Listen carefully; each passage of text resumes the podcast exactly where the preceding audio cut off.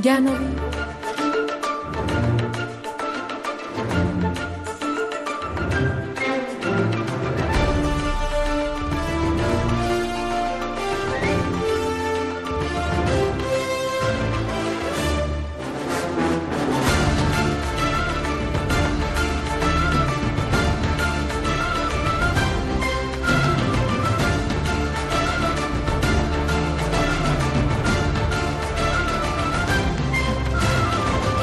Comienza con la venia, señoría, un programa dirigido por David Gómez.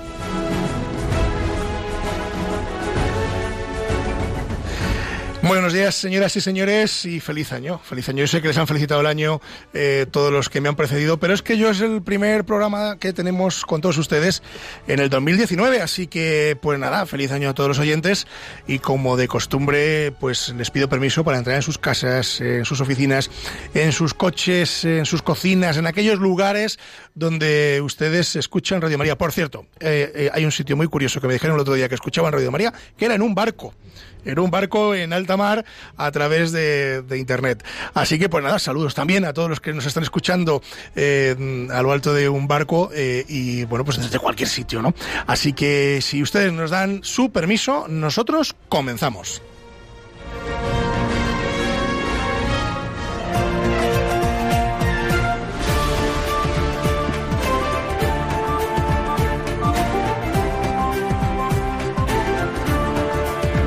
Tiene la palabra. Tiene la palabra, tiene la palabra un repetidor. No es que haya, le haya ido mal en, la reválida y estas cosas, eh, pero que ya estuvo con nosotros en otra ocasión eh, y vuelve Francisco Crespo Paredes. Buenos días. Contigo, David, y con todos los oyentes feliz año a todo el mundo y bueno, encantado de, volver, como digo, aquí a ayudar a los oyentes. Bueno, pues eh, vamos a hablar con, Francisco de muchas cosas, pero por recordar un poco a nuestros oyentes eh, quién es Francisco Crespo, pues cuéntanos un poquito, eh, a modo de recordatorio, quién eres y a qué te dedicas. Sí, bueno, soy director del despacho Manon Abogados, que tenemos un despacho en Madrid, otro despacho en Alcalá de Henares, y tratamos varios temas. Yo en concreto me dedico a accidentes de tráfico, a derecho laboral, que es a lo que hemos venido en el día de hoy. accidentes de tráfico, que, si recordarán ustedes, eh, en el pasado Francisco estuvo por aquí precisamente para hacer un programa de accidentes de tráfico, ¿no sé si. Efectivamente, efectivamente, estuvimos ayudando a, la gente si que hubiera tenido un siniestro, algún percance con, con el vehículo. Bueno, hoy no vamos a hablar de accidentes de tráfico, pero ya lo ha encauzado Francisco y vamos a hablar de falsos autónomos. Eh, vaya, vaya programa que nos espera. Nos se nos desconecten porque, porque va a ser un programa muy bueno y, bueno, pues vamos a tener con nosotros pues, a, Francisco que nos va a ir mm, adelantando un poquito eh, en, qué, en qué situaciones nos podemos desenvolver. Antes de dar comienzo mm, al programa, propiamente dicho, a lo que es el tema propiamente dicho, yo sí quería eh, darles eh, algunos medios de, de, comunicación con el programa. Por ejemplo, saben ustedes que tenemos un contestador automático al cual se pueden ustedes dirigir y bueno, nosotros respondemos a todas aquellas preguntas que nos hacen llegar a través del contestador automático. Y les voy a el número de teléfono, es el 91 153 85 70. Se lo repito, 91 153 85 70. También tenemos correo electrónico que es con la venia arroba radiomaria.es con la venia arroba radiomaria.es. A través de todos estos medios eh, nos pueden ustedes eh, mandar cualquier tipo de sugerencia, de pregunta, etcétera, etcétera. Hoy, hoy abriremos al final del programa, ya saben ustedes como la segunda parte del programa, abriremos nuestras líneas para poder eh, dar comienzo a las llamadas. Así que esténse muy atentos porque podrán ustedes preguntar a Francisco todo aquello que consideren eh, con respecto a lo que es un falso autónomo. Bueno, y cualquier otra pregunta, ¿no, Francisco? Porque estamos dispuestos, pregunta, estamos dispuestos a ayudarle de, lo que sepamos a, lo que haga falta. A todos nuestros oyentes. Bueno, antes de dar paso al, al tema de hoy, pues vamos a hacer una pequeño, un pequeño alto en el camino que hacemos siempre en Con la Venia y nos vamos a ir con un, con un tema de Alejandro Sam de Alejandro Sanz, perdón, que es eh, Deja que te bese. Creo que lo he dicho bien. Es que yo soy disléxico, Javi. Entonces, por eso repito. Así que nos vamos con Alejandro Sanz y a la vuelta no se marchen porque vamos a seguir hablando con Francisco Crespo de falsos autónomos.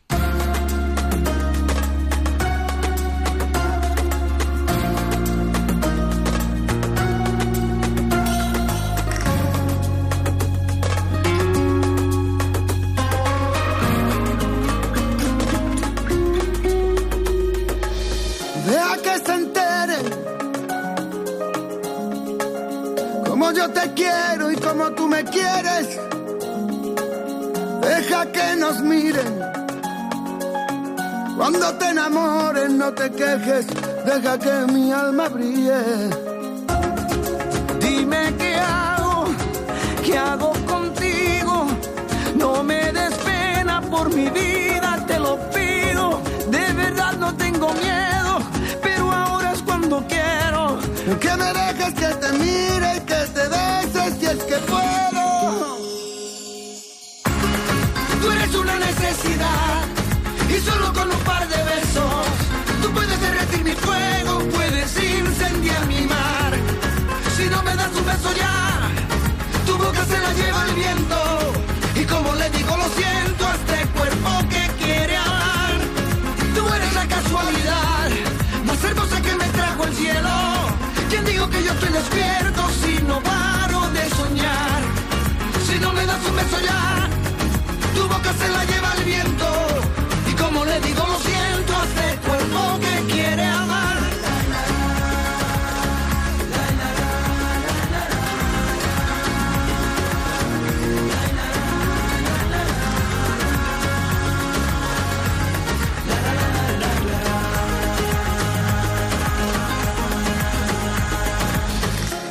Deja que te bese. Deja que lo intente. Deja que te invite a que te enamores de esta noche, una noche aquí entre miles. Me he enamorado, nunca lo olvides. No ha sido fácil porque muero en tus perfiles. Me has atrapado, no te confíes. Deja que te bese, te prometa y deja que te olvide. Eres una necesidad y solo con un par de besos tú puedes derretir mi fuego, puedes incendiar mi mar. Si no me das un beso ya, tu boca se la lleva el viento y como le digo lo siento a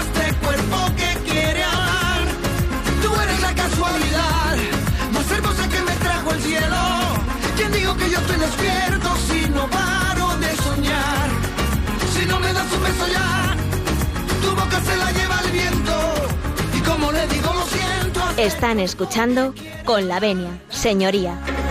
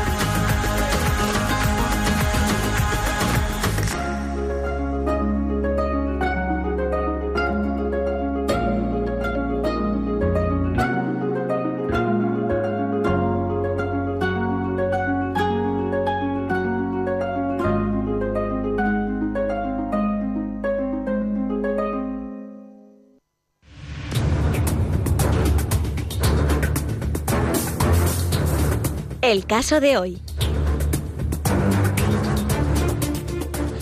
Pues el caso de hoy, el caso de hoy, pues eh, como ya les veníamos diciendo desde el inicio del programa, vamos a hablar de falsos autónomos. Y para ello teníamos en nuestros estudios eh, a Francisco Crespo, que es abogado, que es compañero eh, y que además es un repetidor de la casa, que ya ha estado con nosotros en alguna ocasión.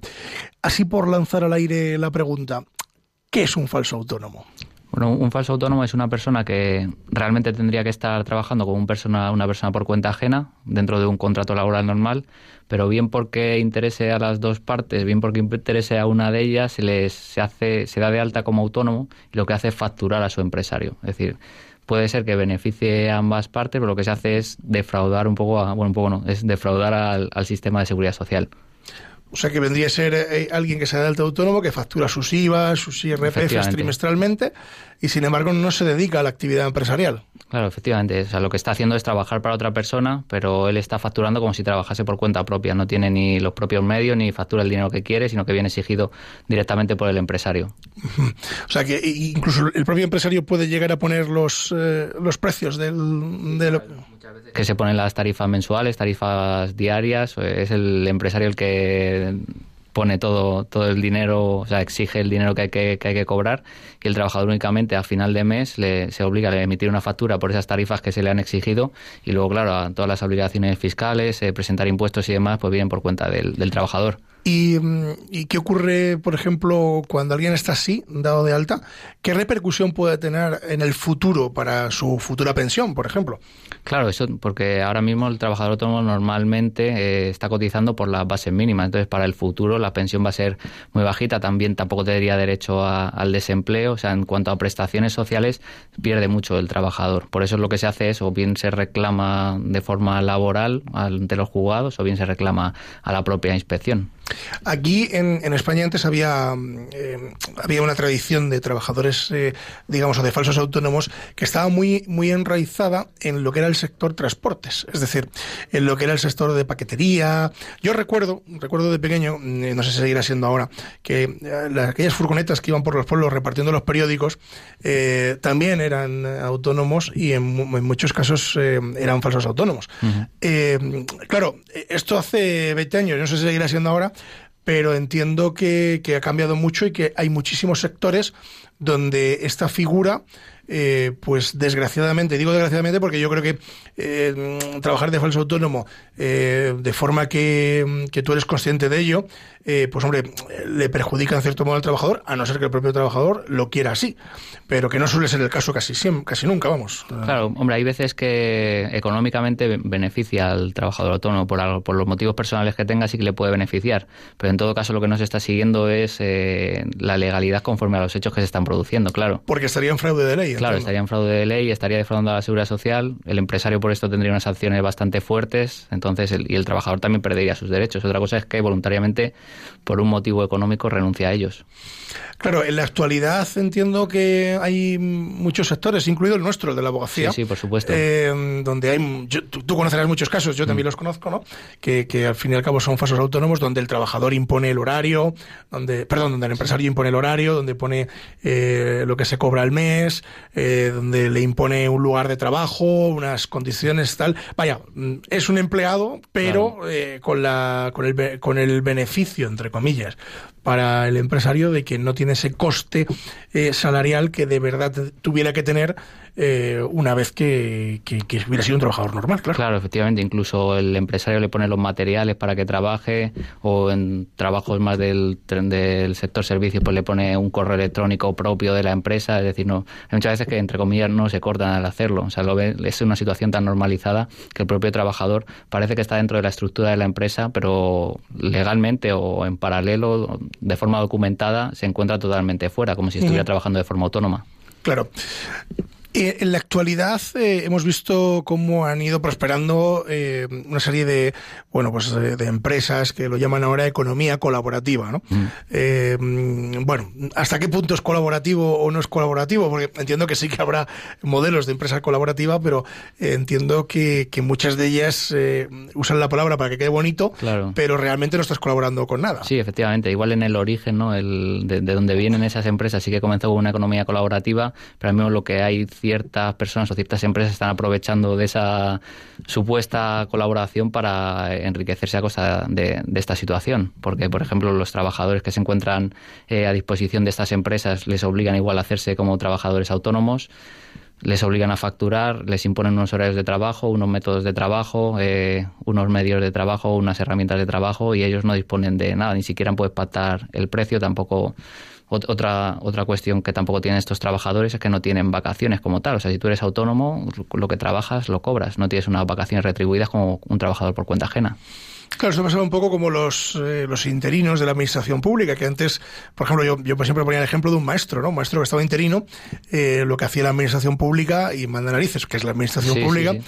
Eh, de repente llegaba junio, acababan las clases y un trabajador, o sea, perdón, un maestro con plaza, eh, con todas sus bendiciones, eh, eh, seguiría cobrando en junio, julio, agosto y demás, ¿no? Sus honorarios. Eso Sin es. embargo, los trabajadores contratados de forma forma interina, en junio cerraban, se les despedía y hasta septiembre no les volvían a contratar. Claro, sí, sí, de hecho, vamos, lo estuve hablando yo con mi mujer ayer mismamente, porque ella es ella es maestra y bueno, lo que pasa que ahora... No sé si sigue funcionando esto así, ¿eh? Ahora hay una, ¿eh? Sí, y, bueno, ha seguido funcionando hasta fechas recientes que ha habido una sentencia y lo que, lo que ha dicho es que, claro, que hay que equiparar a los interinos con los funcionarios de plaza, o sea, no se les puede despedir porque es, es una relación laboral continua al final. Claro que les compense reclamar o no, pues eso ya se verá, porque bueno, también algunos iban al paro, cobran el paro, si lo reclaman tendrían que devolver las prestaciones por desempleo, eso ya depende de la situación de cada uno.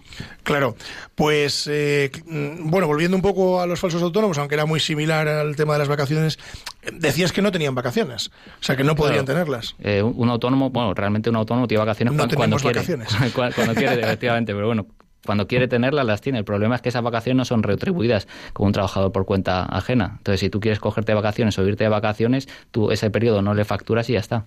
O sea que entendemos que, mm, que, alguien que está trabajando de falso autónomo, por ejemplo, el mes de agosto, si no trabaja, no cobraría. Sin embargo, sí pagaría él sus propios seguros sociales, ¿no? Claro, él, bueno, pagaría los seguros en función de lo que trabajase. También, precisamente esta labor de falso autónomo, hay muchas veces que se encubre y los falsos autónomos tienen vacaciones que son pagadas por la empresa. También. Es claro, es lo que digo, que ya no hay ninguna intención ni siquiera de ocultar lo que está totalmente generalizado. ¿En dónde suele haber más, eh, más eh, figuras de este tipo, más falsos autónomos? O sea, ¿qué sectores? O sea, en la actualidad, hemos hablado de esa economía colaborativa, mm. eh, pero mm, afínanos un poco. Pues realmente sorprende saber dónde, dónde hay este tipo de trabajo, porque como bien dices, en el sector servicios, quizás en, los, en el mundo de los repartidores o en la economía colaborativa de repartidores de comida o de transporte de personas, sí que es verdad que ahora mismo hay un boom, también hay un boom de trabajo en, en estos sectores, pero te sorprendería en el sector de los carniceros, en, los pescaderos, abogados, periodistas, o sea, en, todos lados. Sorprendería cualquier trabajo que tú pienses, puede haber una persona que sea un falso autónomo. Te voy a contar una cosa. Eh, hace poco, pues eh, igual que tú saliste en un programa de televisión hace muy poquito hablando de este asunto, pues a mí me ocurrió lo mismo hace un año y pico, ¿no? Y entonces fue muy bueno porque cuando yo estaba explicando a, los periodistas que me atendían, eh, dándole los requisitos de un falso autónomo, se miraron entre ellos y les dije, ¿sois falsos autónomos? Dice, sí. Y era el cámara de televisión y la, redactora que mandaron a, verme. Yo dije, no lo puedo creer, digo, estoy haciendo un programa de, falsos autónomos y sois también vosotros eh, falsos autónomos. Porque, ojo, en el mundo, por ejemplo, del periodismo, hablando del periodismo, eh, es verdad que hay periodistas que son autónomos, plenamente autónomos, y, son lo que llaman estos freelance, ¿no? Que, hoy están en, X, emisora y mañana están en X televisión, ¿no? Mm. Eh, pero eso no sería un falso autónomo. Eso sería un autónomo que trabaja en el mundo de, los, de la comunicación eh, en distintos medios. ¿no? Yo, por ejemplo, tengo un amigo que, que, hace columnas para distintos periódicos. Él es autónomo y, sin embargo, pues presenta una columna de opinión en X periódico y a la semana siguiente pues ha presentado otras dos en otros periódicos totalmente distintos. Claro, en este sentido no habría ningún problema. Tú eliges cuando trabajas, tú decides el salario. Bueno, no decides, o tú lo pactas con la persona que, que te va a pagar y tú decides un poco lo, que los frutos vayan para ti. Tú organizas tu trabajo como quieres y es un trabajo perfectamente lícito. Claro, porque mm, de la otra manera, antes cuando, cuando estábamos hablando mm, aquí a micro cerrado, me decías que hasta en el mundo de los carniceros. Sí, hasta el mundo de los carniceros. Puede ocurrir. Es súper curioso, ¿no? Porque tú cuando vas allí, tú no piensas, claro, cuando vas a una tienda no piensas que habrá detrás de esa relación laboral, tú piensas que hay un jefe o el encargado y que, tiene, que, tiene contratada a una persona y, esa es la, la relación laboral en la que se basan, pero no hay muchas veces que la persona no está contratada como tal, sino que está de alto autónomo y factura todos los meses la cantidad que sea, pero cada uno se paga sus, eh, sus facturas, sus IVAs y demás. Y no es socio de la carnicería. Y no es socio de la carnicería. simplemente un trabajador. he dicho la carnicería por decir un, pero vamos, que es carnicería, pescadería, frutería o cualquier otro, otra tienda de mercado que es lo que a mí más me ha llamado la atención, porque a lo mejor en otro sector así un poco más técnico, pues parece que se puede dar más este, sitio, este tipo de situaciones. Pero esto que es en... la tienda de a pie, digamos que pasas por la calle o vas a cualquier mercado y también se da. Claro, o sea, eso es muy llamativo. Yo, yo el único caso así un poco eh, eh, llamativo que, hemos seguido, aparte de periodistas, que, he tenido varios, pero ya son trabajos un poco más cualificados en ese sentido, ¿no? Eh, pues he tenido maestros, o sea, he tenido profesores, incluso que han estado contratados así, de esa forma. Y, bueno, porque aquel profesor que presta servicios en distintos centros y es autónomo no hay ningún problema. problema. Pero aquel profesor que es contratado de forma autónoma, en exclusiva, para un único centro donde se le retribuye al mes. Eh, efectivamente, y se le imponen los horarios a los que tienen que dar clase. Claro, mm. pues ahí es un poco complejo, ¿no? Es decir, yo no sé hasta qué punto, eh, bueno, pues eso sería, eh, digamos, una relación laboral. a lo mejor si trabaja solo para ese colegio, o trabaja mayormente para ese colegio, sí se le podía encuadrar mm, formalizando bien ese tipo de contrato con un trabajador eh, un trabajador autónomo dependiente, que es otra de las figuras que se asemeja bastante a este tipo de, bueno, entre comillas, el falso autónomo, pero esta figura sí que está recogida por la ley y está perfectamente legalizada. ¿Y qué es esto? ¿Qué es esto del, autónomo dependiente? ¿Cómo podríamos denominarlo? Bueno, pues es, digamos, eh, un trabajador aparentemente autónomo o autónomo que factura más del 75% de los ingresos para una misma empresa. Entonces tiene que cumplir una serie de requisitos. En este caso, como hemos hablado de las vacaciones, pues efectivamente tendría derecho a 18 días de vacaciones, eh, tendría que darse de alta en el sistema de seguridad social, pagaría sus cotizaciones, etcétera. Esa es una figura recogida eh, por el sistema de seguridad social.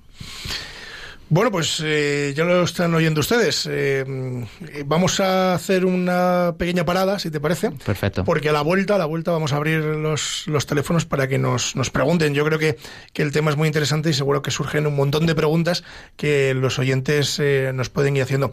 Y yo para esta segunda parada técnica que tenemos he traído a Marta Sánchez y a Andrea Bocelli. Yo creo que está muy bien, ¿no? Así que nos vamos con Vivo por ella y a la vuelta seguimos hablando de falsos autónomos con Francisco Crespo.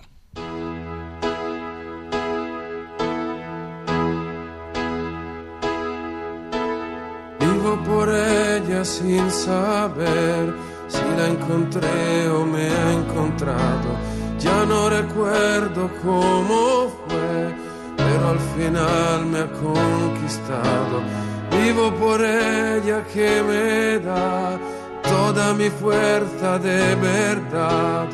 Vivo por ella y no me pesa. Vivo por ella yo también.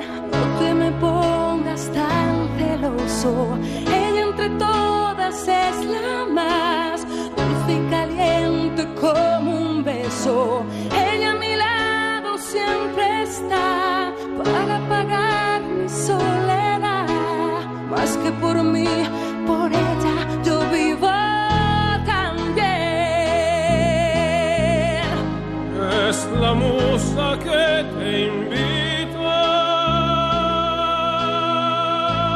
a tocar la suavecita en mi piano.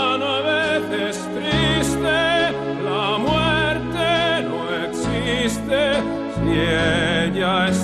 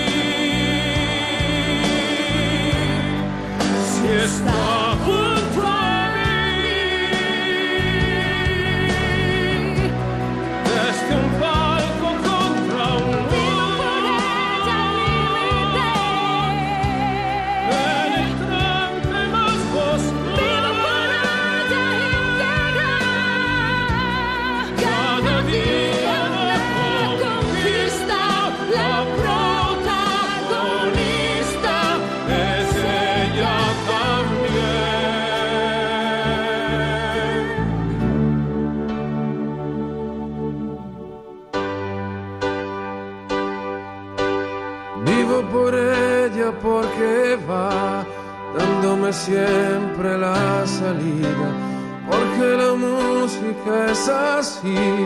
Fiel y sincera de por Están escuchando con la venia, señoría. Noches de amor y libertad, si hubiese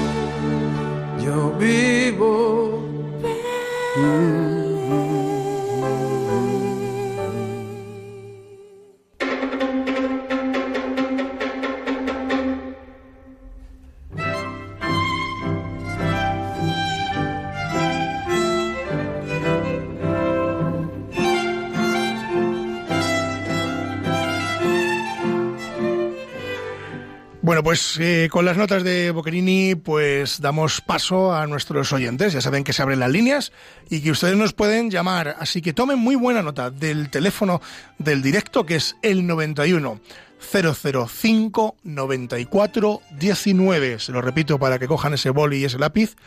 Perdón, y ese papel, y es el 91, el 005 94 19. Nos llaman y nosotros encantados de responderles.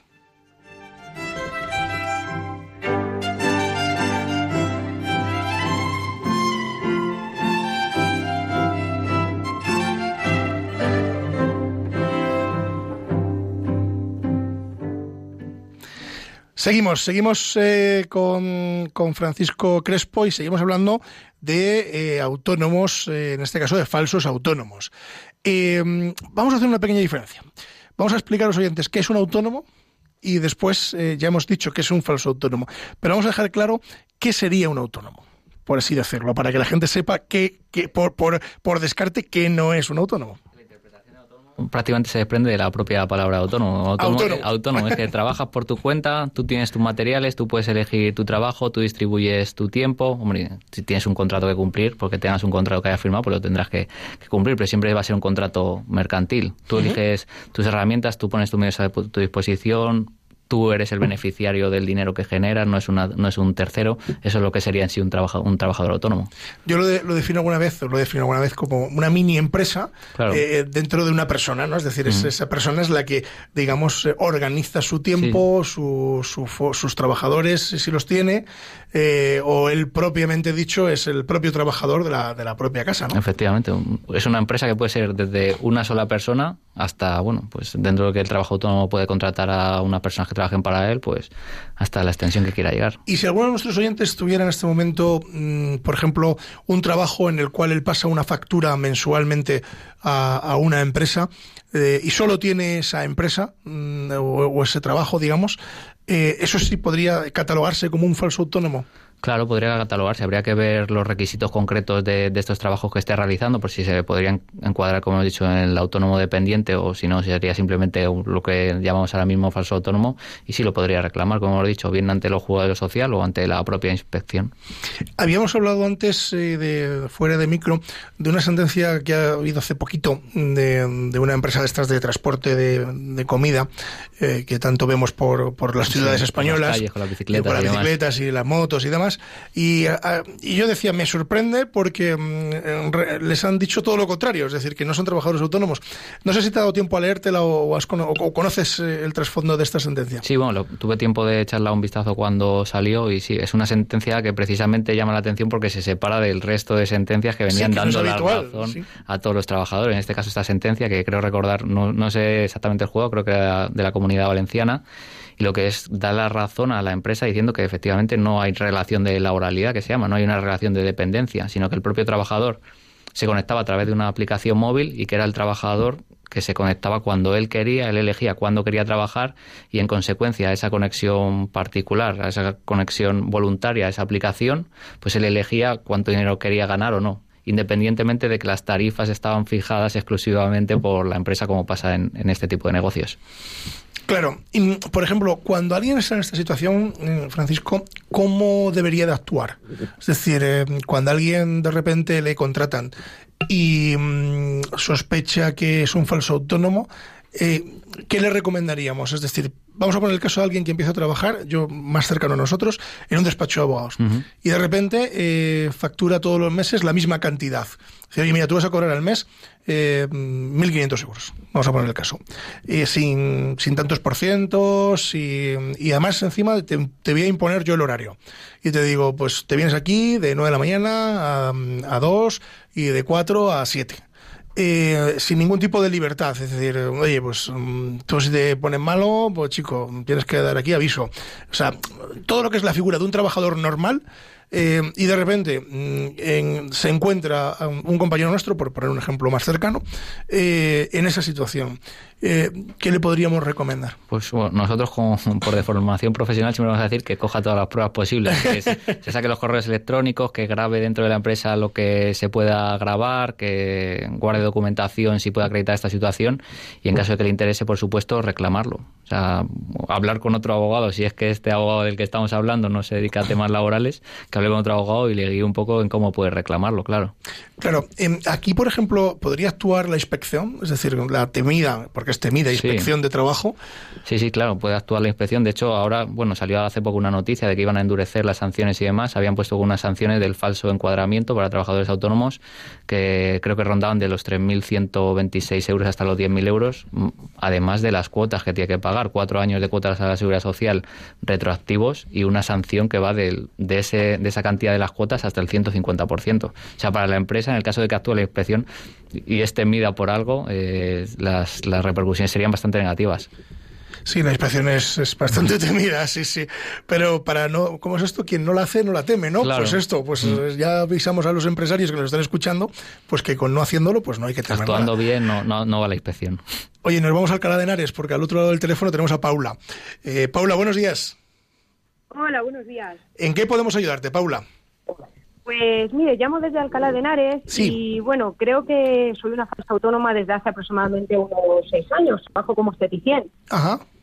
Entonces, bueno, estaba escuchando su programa y estaría interesada en saber si yo inicio algún procedimiento judicial por estos hechos, pues qué, qué podría conseguir para mí, cuánto me indemnizarían, qué es lo uh -huh. que yo podría tener.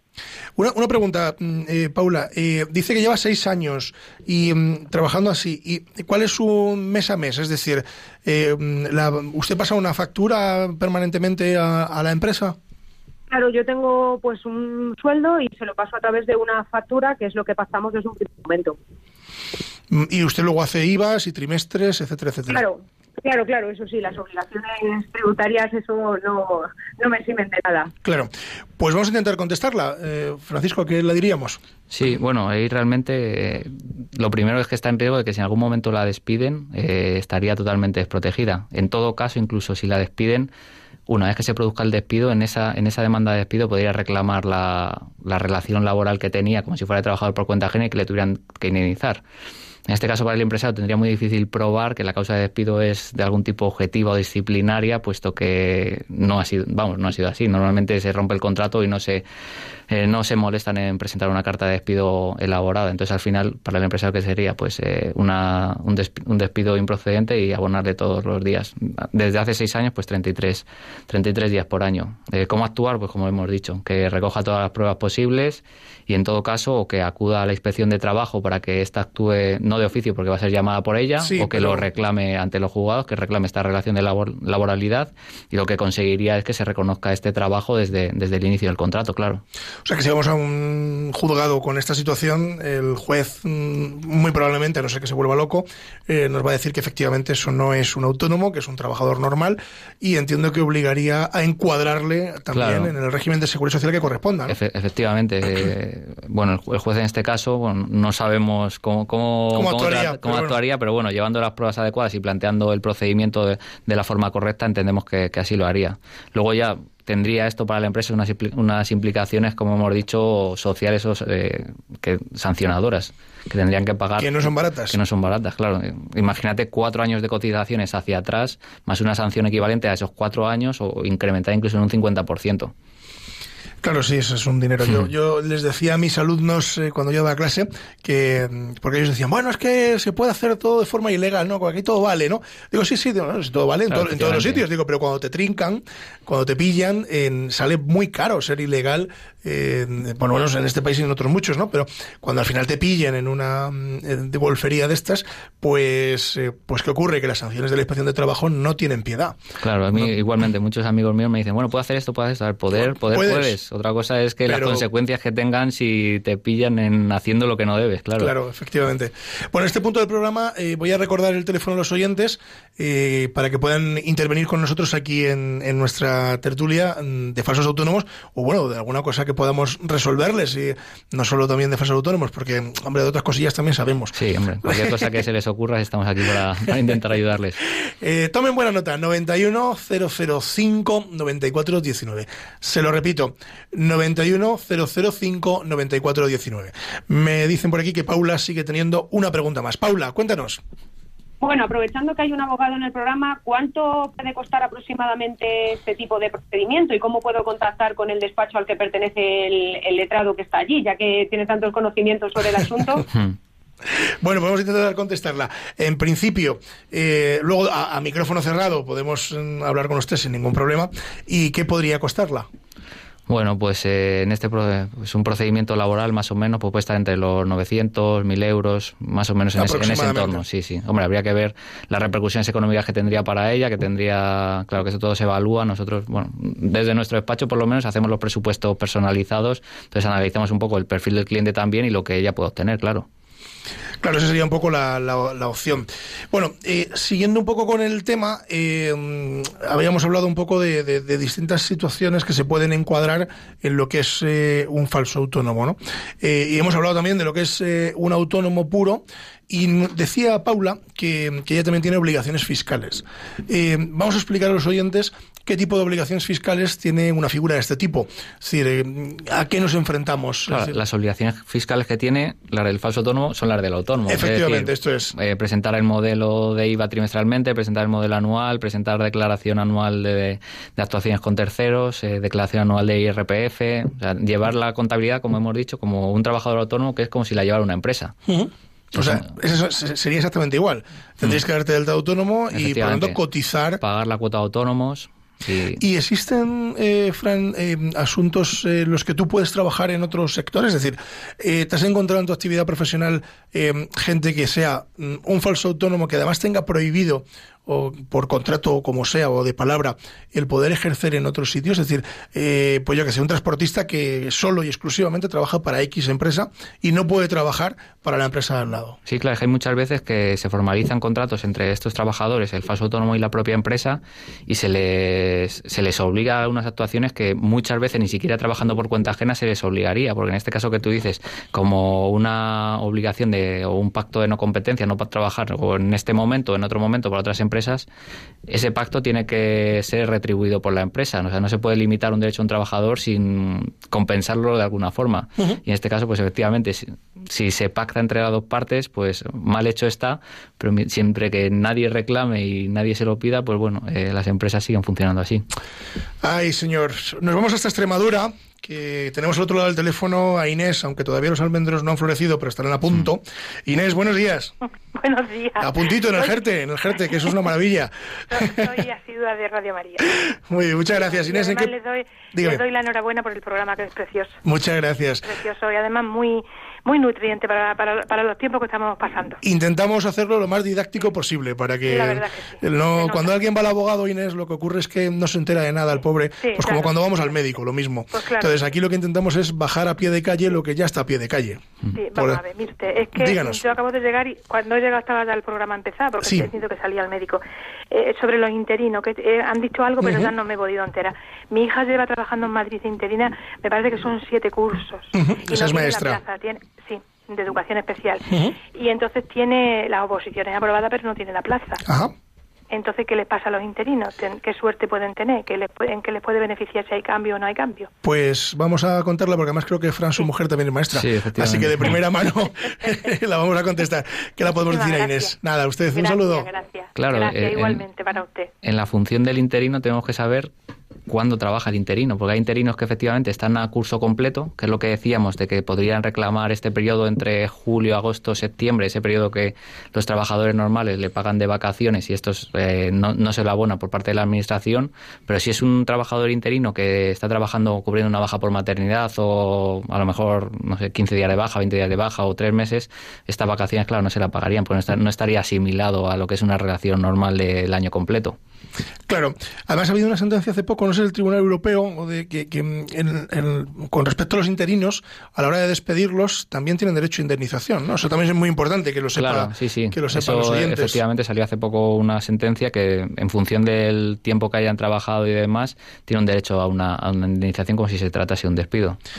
Bueno, pues nos eh, volvemos de Extremadura y pasamos ahora por Madrid eh, y tenemos al otro lado del teléfono a Silvia. Silvia, muy buenos días. Hola, buenos días. Buenos días, eh, Silvia. Eh, buenos días. Quisiera una pregunta.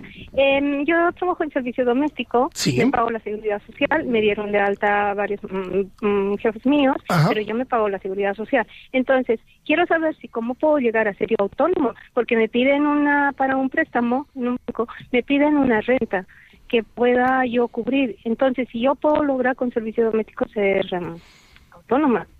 Pues vamos a intentar contestarla, pero creo que no. A no ser que sea usted una empresa que se dedique al, al a la, en este caso a la limpieza o servicio doméstico de distintas eh, casas o comunidades, ¿no? Claro. Eh, realmente em, no, no, no, sabemos exactamente cómo está usted encuadrada, pero entiendo que es, está usted encuadrada en el régimen del hogar. Entonces, si está usted encuadrada en el régimen del hogar, efectivamente el trabajador paga una parte de su seguridad social. Así es y el empresario la otra. La otra, eso es. Oh, claro, pero yo en este en este caso eh, me pago todo me pago toda la seguridad social de los jefes que tengo. Eh, lo único que hicieron es darme de alta.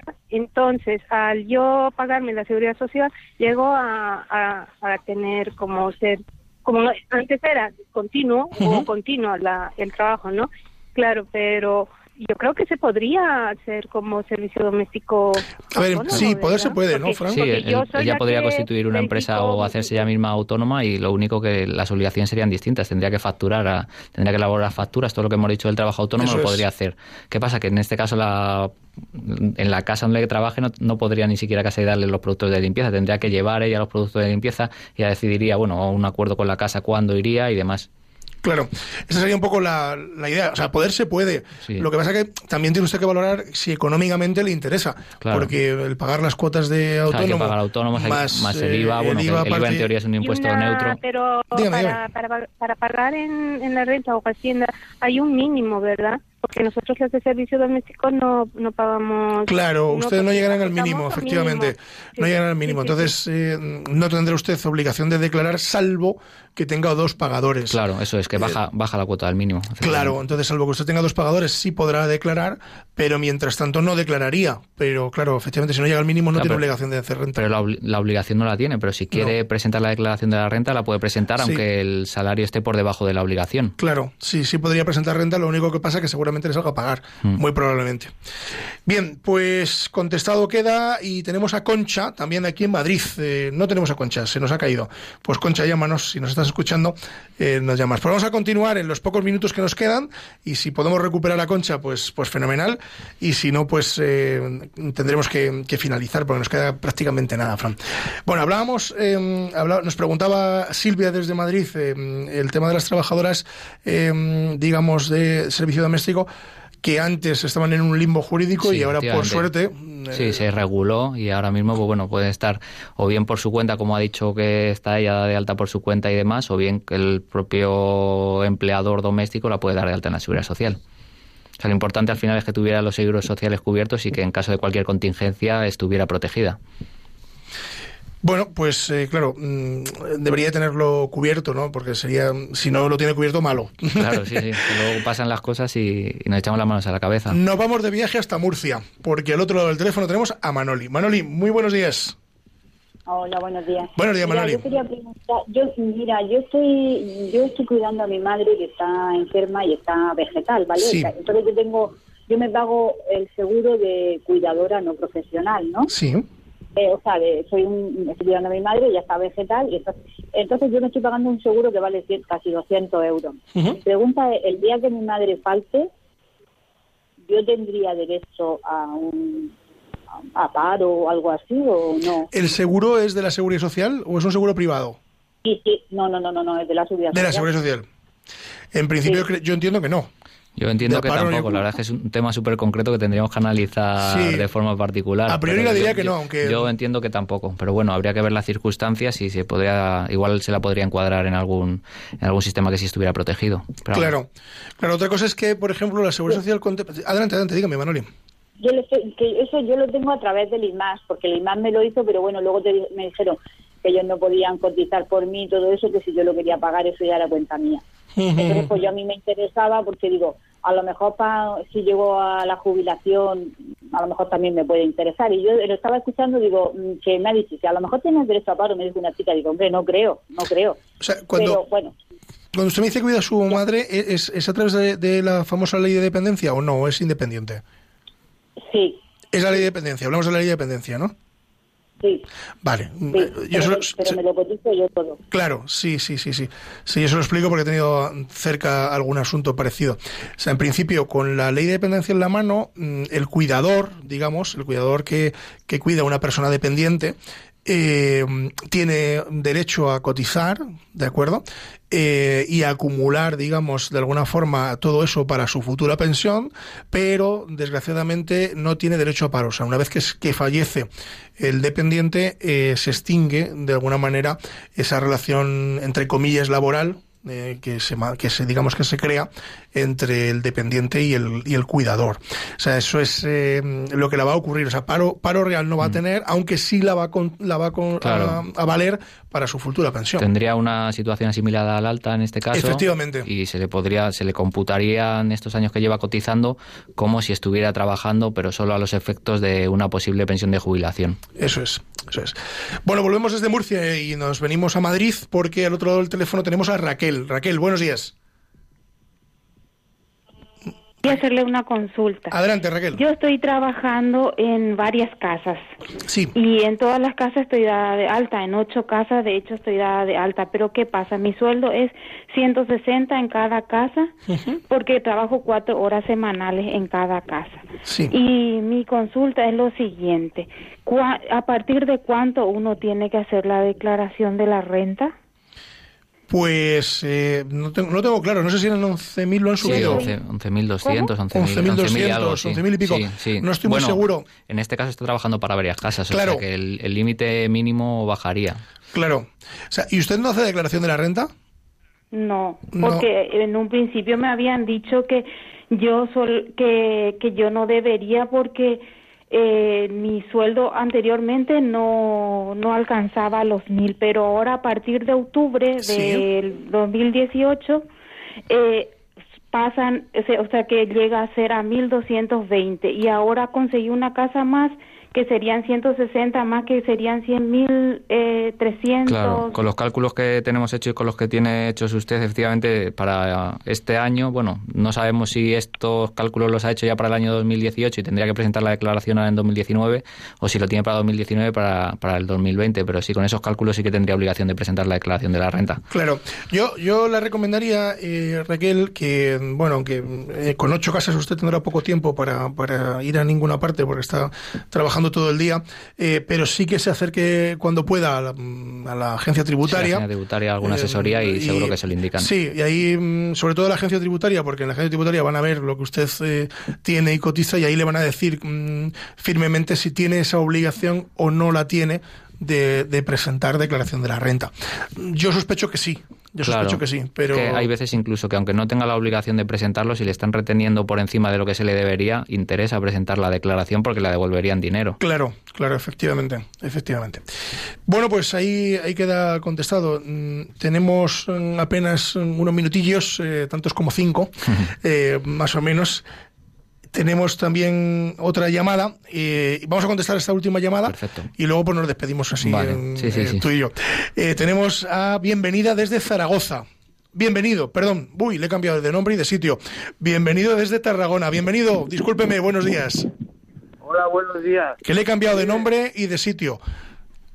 No, el nombre lo dijo bien. Ah, bueno, bienvenido. Cuéntenos, ¿en qué podemos ayudarle? Mire, yo soy autónomo, estoy jubilado por un accidente y una contusión craneal que me derivó a esquizofrenia y no puedo trabajar porque tengo medicación. Entonces, yo yo tengo un taxi, tengo un taxi y, contrato, tengo un chofer contratado y luego en verano, los tres meses de verano, cojo otro chofer. o sea que creo trabajo, no hay, no hay vida. Sí. Entonces, ¿hay algún tipo de bonificación al yo estar jubilado? Porque no me llevo, no me llevo... Es que le, escuchamos con muchísimo aire, debe de haber mucho aire en la zona donde está. Aquí hace mucho aire en Vila Seca. Aquí de momento hace frío, aire no hace. que no, no le hemos escuchado, bienvenido. Eh, díganos la pregunta porque se le, se le ha cortado. Vale, mire, que quisiera saber si, si hay algún tipo de ventaja o, bonificación al estar yo jubilado, porque pago mucho, pago seguridad social, pago una todo el año y luego otra en los tres meses de verano de pretemporada. Entonces, si había algún tipo de ventaja para, para realizarla. ¿Con respecto a sus trabajadores? Sí, a, la seguridad social o, algún tipo de bonificación.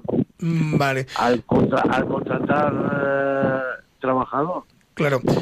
Pues, eh, hombre, tendríamos que mirarlo en profundidad. Claro, bonificaciones existen. Lo que hay que ver es de estos trabajadores de dónde vienen, si bien de que han estado en desempleo, de, es decir, bonificaciones existen a la contratación. Habría que ver eh, qué edad tienen los trabajadores. O sea, hay, que analizar el caso concreto. Claro, a ver, em, yo al principio no entendía que se viera alguna bonificación para, él. Mm. Para él sí, para él sí, porque al estar jubilado, cuando un autónomo se jubila, paga menos cantidad eh, porque ya no. Soy exento. Claro, efectivamente, incluso me imaginaba pero para los trabajadores, bienvenido, deberíamos de, mirarlo. porque, ¿De dónde vienen los trabajadores? Claro, claro, no, no es sencillo, porque sí que es cierto que para lo que es el autónomo sí hay bonificaciones, incluso puede estar exento, como es el caso de usted, pero eh, para lo que es el trabajador propiamente dicho, eh, yo entiendo que, que, no podría haber ninguna bonificación tratándose de un trabajador normal. Sí, en una situación normal la mm. bonificación es, no, tiene que ser una situación concreta. Yo pago pago IRPF, Correcto. pago IVA, Correcto. pago IVA y impuestos de actividades. Claro, sí, pero esos son independientes al, trabajador. Bueno, el IRPF no, porque el IRPF sí que es de las actividades del trabajador. Lo que usted entiendo que se refiere es eh, a la cotización de la seguridad social, que es en el único sitio donde puede haber una bonificación. Claro, sí, pues impuesto a actividades, algo que sea una facturación enorme, no creo que esté pagando ahora por impuesto a actividades. Claro, y, y con, respecto a IVA, desgraciadamente, bienvenido, ni usted que es autónomo, ni Francisco que es autónomo, ni un servidor que somos autónomos, nos libramos. Todos pasamos por caja. Esa caja está abierta para todos, sí. Efectivamente. Así que eh, yo lo único que le puedo decir es que, hable con, su gestoría, con quien le lleve esa documentación, para que mm, indague a ver si existe algún tipo de, bonificación, porque puede haber bonificaciones incluso autonómicas. Sí, claro, sí, sí, por Dependiendo de la autonomía, también puede haber una mm, bonificación. De fomento de empleo, efectivamente. Claro. Entonces, eh, le invitamos a que haga ese pequeño ajuste y pueda, pueda verlo. Desde luego, nosotros aquí lo desconocemos y tampoco nos atrevimos a decirle claro, no, sí, dar una respuesta exacta. Porque nosotros nos dedicamos a, otros pleitos y, no a la seguridad social, pero, pero sí que le invitamos a que, a que lo pregunte en, su gestoría. Bueno, nos estamos quedando sin tiempo, Fran. Bueno, ha sido un placer estar aquí, la verdad, lo he disfrutado muchísimo. ¿Volverás? Volveré, si me llama, volveré. Yo te llamaré. La primera vez que le llamé mm, se me quedó un poco asustado. Y, pero bueno, esta vez ha estado más tranquilo, más relajado. Además, ha estado de vacaciones, no de vacaciones, pero bueno, esto vamos a decir por Italia unos días y, viene relajado. con, menos arrugas de las que me fui. bueno, pues eh, muchísimas gracias. Gracias por venir y espero que hayas estado cómodo. Sí, gracias. Aquí he estado súper súper a gusto. ¿Volverás? Seguro. Venga, pues muchísimas gracias, eh, Francisco Crespo, abogado. Le despedimos eh, y a todos ustedes decirles que también nos estamos a puntito de marchar, no sin antes decirles que al control de sonido está Javi Esquina, que ustedes ni le oyen ni le sienten, pero él es el que hace la magia de que nosotros estemos con ustedes eh, todos los días. Decirles simplemente algunas cosillas de, de orden, que diría un profesor mío. pues el contestador automático que se le ha dado al principio, pero que se le repito. Hoy les pido disculpas porque no hemos podido meter el contestador automático. En el próximo programa les prometo que contestamos a todas las eh, cuestiones que tenemos en el contestador, que son muchas. Tomen buena nota del contestador automático. Es el 91 153 85 70. Se lo repito, 91 153 85 70. Y ya que tienen ustedes el boli y el lápiz y, el papel en la mano, pues eh, tomen nota del correo electrónico, que es eh, con la venia arroba radiomaria.es. Se lo repito, con la venia arroba radiomaria.es.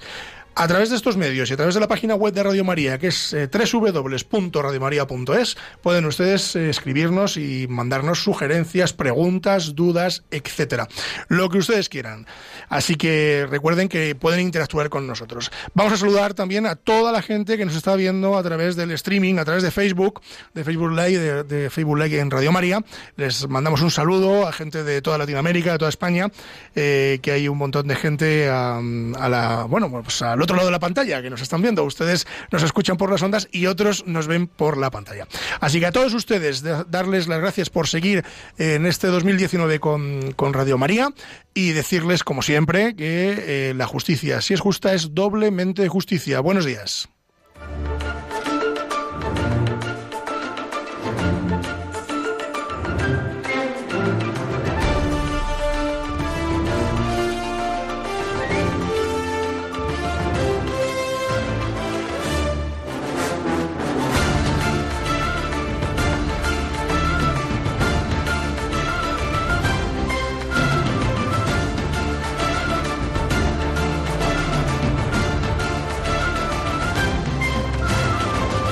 Les hemos ofrecido Con la Venia, Señoría, un programa dirigido por David Gómez.